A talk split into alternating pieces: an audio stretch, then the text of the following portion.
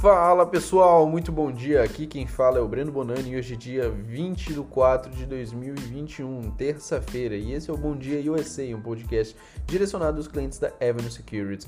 Vamos falar do fechamento de segunda. Os mercados americanos encerraram na segunda em queda, com as ações recuando dos seus níveis recordes devido à fraqueza no setor de tecnologia que pesou sobre o mercado americano. Logo, Dow Jones fechou aí com uma queda de 0,36%, o S&P 500 fechou com uma queda de 0,53%, 3% e a Nasdaq fechou com uma queda de 0,98%.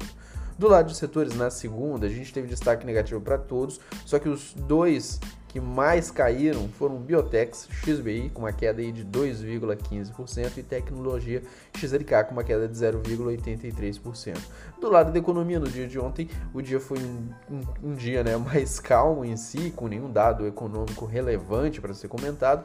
E do lado do dólar, na segunda-feira, ele fechou em queda, cotada a 5,54, uma leve queda aí, né, de 0,65%. No cenário externo, os investidores globais seguiram repercutindo a percepção de de que o Banco Central dos Estados Unidos manterá estímulos por um tempo indeterminado, enquanto a retomada econômica no mundo ampliava a demanda por ativos mais arriscados. Já no cenário interno, o clima segue de incerteza, a novela envolvendo o orçamento de 2021 ali, considerado inexequível na forma de como foi aprovado ali pelo, pelo Congresso, no caso, né?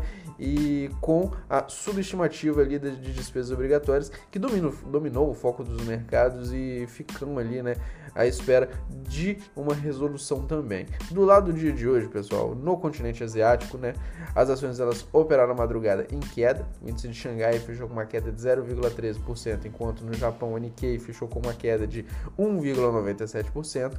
Do lado da Europa, na zona do euro, as ações abrem queda também, devido ao sentimento global mais fraco e depois que alguns resultados decepcionaram por lá também. Aí os estoques operavam com uma queda de 1,08%, hoje 7h20 da manhã no horário de Brasília, enquanto isso a CAC 40 índice francês operava com uma queda de 1,35%, DAX índice alemão com uma queda de 0,68% e a FTSE 100 inglesa operava com uma queda de 0,96%. Do lado dos principais índices futuros americanos também amanheceram em queda, o futuro do S&P 500 caindo em 0,45% e o futuro do Dow Jones caindo 0,48% hoje 7h20 da manhã também. Do lado da agenda, a gente tem é, nenhum dado econômico relevante ao longo do dia, porém, do lado dos resultados, temos a gigante Johnson Johnson, código JNJ, apresentando seus resultados no dia de hoje, a Procter Gamble, né, também aí apresentando seus resultados no dia de hoje, código PG da Procter Gamble, e a gente também tem, né, a empresa de streaming de filmes, a série Netflix, apresentando aí seus resultados. O código da Netflix, inclusive, é NFLX, além de vários outros ao longo do dia. Então fiquem ligados nessa temporada de resultados, porque tem muita empresa divulgando. Né? Se vocês têm também alguma ação na sua carteira aí, né? se vocês já ah, internacionalizaram parte do seu patrimônio, né? não deixem de acompanhar as empresas, o que elas estão divulgando. Também não deixem de acompanhar o podcast, porque a gente vai comentar um monte. E vamos para destaque de ativos. Né? Hoje continuamos aí né, com a temporada de resultados, como eu estava comentando. E que temporada de resultados até então? Semana passada a gente teve os principais bancos dos Estados Unidos, né? E bateram as estimativas ali dos analistas também, na sua grande maioria. Quem perdeu, só dá uma revisada no que a gente comentou na semana passada para ficar ligado. E agora eu vou comentar mais quatro companhias que apresentaram seus resultados só no dia de ontem também, né? Sendo que teve mais resultados no dia de ontem, mas se a gente ficasse aqui apresentando todos os resultados, a gente faria um podcast gigante, né? E o intuito é sempre ser o mais direto possível. Então, vou começar comentando da Prologs, código PLD, primeiro trimestre de 2021 ela, que é a maior companhia de galpões do mundo, né, a Prologs, código PLD, ela divulgou ontem seus números referentes ao primeiro trimestre de 2021 superou as estimativas dos analistas. Porém, mesmo batendo consenso, as ações encerraram o dia de ontem com uma leve queda de 0,28%. A receita total do primeiro trimestre, pessoal, ficou em 1,15 bilhão, excede a estimativa do consenso né, de 993,6 milhões e, além disso, aumentou 17,5% frente ao primeiro trimestre de 2020. Isso se deve à medida que a demanda robusta ali, né, por seus galpões continua crescendo e continuou também crescendo no primeiro trimestre do ano. A companhia comentou também que com a possível reabertura das economias, muitas empresas começaram a acelerar seus processos de expansão, o que trouxe mais demanda pelos seus serviços. Sua taxa de ocupação continua em 95,4%, uma taxa bem alta para o setor. Por outro lado, o lucro líquido por ação ajustado já foi de 0,49 cents no trimestre, em comparação com 0,70 cents no primeiro trimestre de 2020, resultando aí numa queda de 30%. A redução foi impulsionada pelos custos de extinção de dívidas ali no valor de 187 milhões de dólares. Porém, existe outro indicador que é melhor nesse caso, né, que é o FFO, Funds from Operation. Isso se deve ao fato do FFO, né, ele já ser ajustado ali, eliminar os efeitos de ganho ou de perda com alienação de ativos, ou seja, com venda de imóveis ou ganho de vendas com outros ativos que não fazem parte do negócio principal, né, da empresa. Sendo assim, a gente pode ter uma sensibilidade melhor se a companhia está sendo mais lucrativa a partir de suas operações principais. Por isso que a gente usa o FFO. E o FFO da Prologis foi de 0,97 cents por ação no trimestre superou as estimativas. E teve uma alta de 16,8% em relação ao mesmo período anterior. Então, se a gente só olhasse o lucro, a gente ficaria com uma impressão um pouco errada né, em relação à lucratividade da empresa, sendo que no caso né, das propriedades, o FFO ele é muito mais utilizado do que o próprio lucro líquido em si. Para 2021, a companhia espera um FFO de entre 3,96 a 4,02 dólares por ação, acima das estimativas e da perspectiva anterior. Para quem não conhece a Prologs, ela é líder global em imóveis de logística, alugando instalações de distribuição moderna ali, né, para uma base diversificada de aproximadamente 5.200 clientes em duas categorias principais. Ela tem o business to business, né, e ela tem o varejo, né, barra, barra atendimento ali online. Fundada em 1983 e com sede na Califórnia, ela opera em 19 países e 91 milhões de metros quadrados também, né, à disposição dela.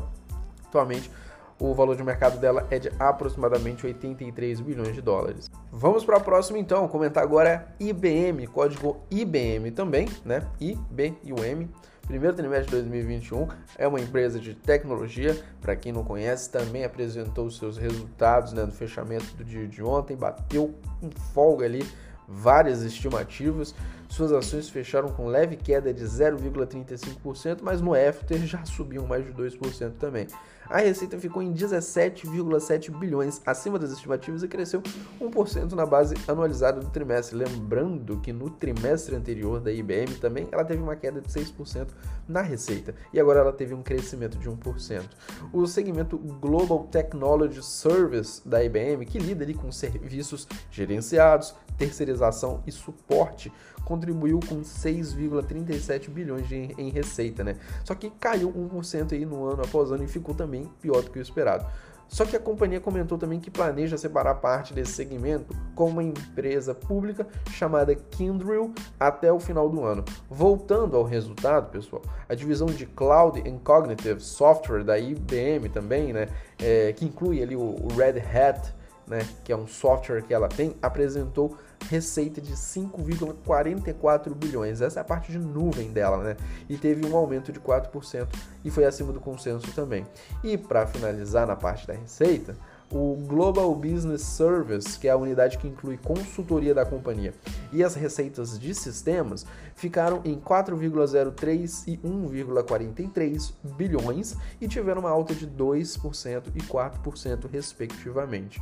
Ela reportou um lucro melhor do que o esperado também, ficou em 1,77 dólares por ação acima das estimativas, porém com uma queda de 19% frente ao mesmo período anterior. O fluxo de caixa operacional totalizou 4,9 bilhões de dólares ou 2,1 bilhões se a gente excluir as contas a receber da Global Financial e o fluxo de caixa livre ficou em 1,5 bilhão de dólares. Para 2021, ela comentou que quanto exatamente espera crescer de receita, ela não deu nenhum número. Mas comentou que a perspectiva dessa linha é de crescimento, né, da parte da receita. Já do lado da geração de caixa, ela espera um fluxo de caixa livre ajustado de 11 bilhões a 12 bilhões no ano de 2021.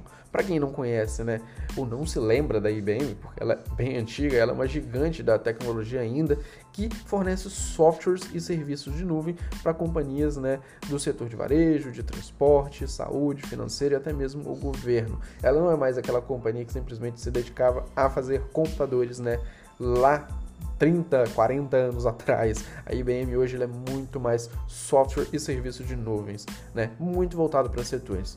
Fundada em 1911 e com sede em Nova York, ela chega a empregar pouco mais de 383 mil colaboradores e atualmente tem um valor de mercado de aproximadamente 118,5 bilhões. Agora a gente vai falar de Coca-Cola, código KO, a Coca-Cola que reportou na manhã de ontem seus resultados referentes ao primeiro trimestre de 2021 com números levemente acima do consenso. A gigante do ramo de bebidas divulgou aí receita totalizando em 9,02 bilhões. E vale é, ressaltar também né, que é gigante do ramo de bebidas não alcoólicas, né? Porque a gente tem gigantes de bebidas mesmo que são voltadas para alcoólicas e do lado da Coca-Cola não alcoólicas.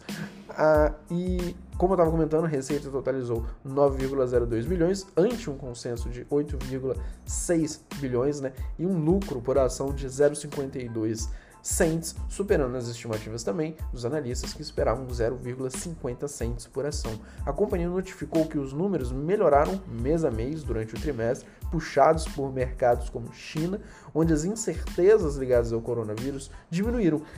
A demanda por produtos também, pessoal, ela igualou aos níveis pré-pandemia, o que é muito bom, né? O que fez com que o volume de vendas se aproximasse a patamares de 2019. Suas receitas cresceram 5% no ano contra ano, enquanto o lucro por ação registrou uma baixa de 19% no ano contra ano, mesmo com a receita, né, uma recente melhora no caso do operacional.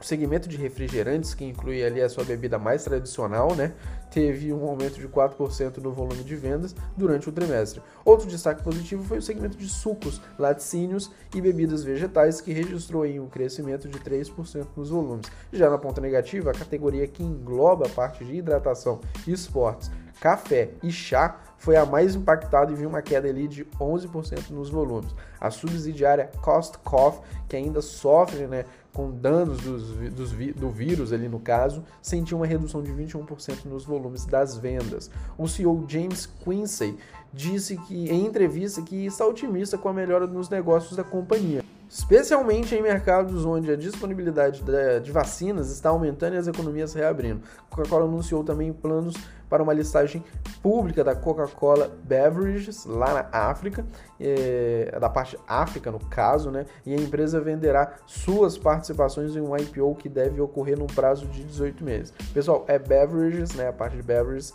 África. Não é que vai acontecer um IPO na África. As ações, pessoal, serão listadas em Amsterdã e em Joanesburgo, né? A companhia negocia hoje a 23,02 lucro para 2021 e possui um dividend yield de 3,13%. Suas ações sobem 12,36% nos últimos 12 meses. E vamos comentar por final agora a United Airlines, código UALAI, também divulgou né, seus resultados na segunda-feira, suas demonstrações referentes ao primeiro trimestre de 2021, mostrando que o cenário ainda segue difícil para o setor da United Airlines. A companhia registrou seu quinto trimestre seguido de prejuízos com números abaixo das estimativas de Wall Street. O prejuízo total foi de 1,36 bilhões ou 7,5 dólares por ação, maior do que o 7,08 por ação estimado pelo mercado. As receitas totalizaram aí 3,22 bilhões, uma queda de 60% no ano contra ano, mas em linha com o consenso, né, que esperava ali uma queda de 3,26 bilhões praticamente. A United reportou também uma recente melhora na demanda por viagens aéreas, à medida que o ritmo de vacinação aumenta e os governos afrouxam ali, né, as restrições às viagens. Divulgou também que a empresa será capaz de positivar seu EBITDA e no caso, se a demanda de voos né, atingir 65% dos níveis de 2019. A, me a média de queima de caixa ali no trimestre foi de 9 milhões por dia, uma melhora significativa em relação aos 19 milhões que estavam sendo queimados antes, né, por dia, no último trimestre do ano passado. E no período a capacidade de ocupação caiu, né, 54%, comparando aí, né, com o trimestre, é, o primeiro trimestre no caso de 2019. A empresa estima que a receita por assento, né, é, e milha ali no caso, uma medida de como as companhias aéreas estão gerando receita em comparação com a capacidade de ocupação, né, espera aí que caia 20% no segundo trimestre no comparativo com o mesmo período de 2019. O CEO Scott Kirby, ele disse na demonstração de resultados que a companhia segue olhando para frente e agora enxerga um caminho mais claro para a lucratividade. Também ressaltou que existe uma forte evidência de demanda reprimida por viagens aéreas que pode ajudar a United nesse período de recuperação e espera que a aérea supere a margem EBIT de 2019 ali, né, nível pré-pandemia por volta do ano de 2023. Atualmente a empresa negocia 19 vezes lucros para 2021 e suas receitas, né, suas ações no caso, suas ações sobem 27% no ano aí. Pessoal, vou ficando por aqui. Fiquem ligados na live de hoje comigo, 9h30 da manhã do horário de Brasília, continuar comentando sobre esses resultados e algumas nuances do mercado. Quem quiser me seguir nas redes sociais, meu Instagram é arroba Breno Bonani, B-O-N-A-N-I, e meu Twitter é arroba Breno Bonani. No mais, desejo a todos aí um ótimo começo de semana, pessoal, e um forte abraço.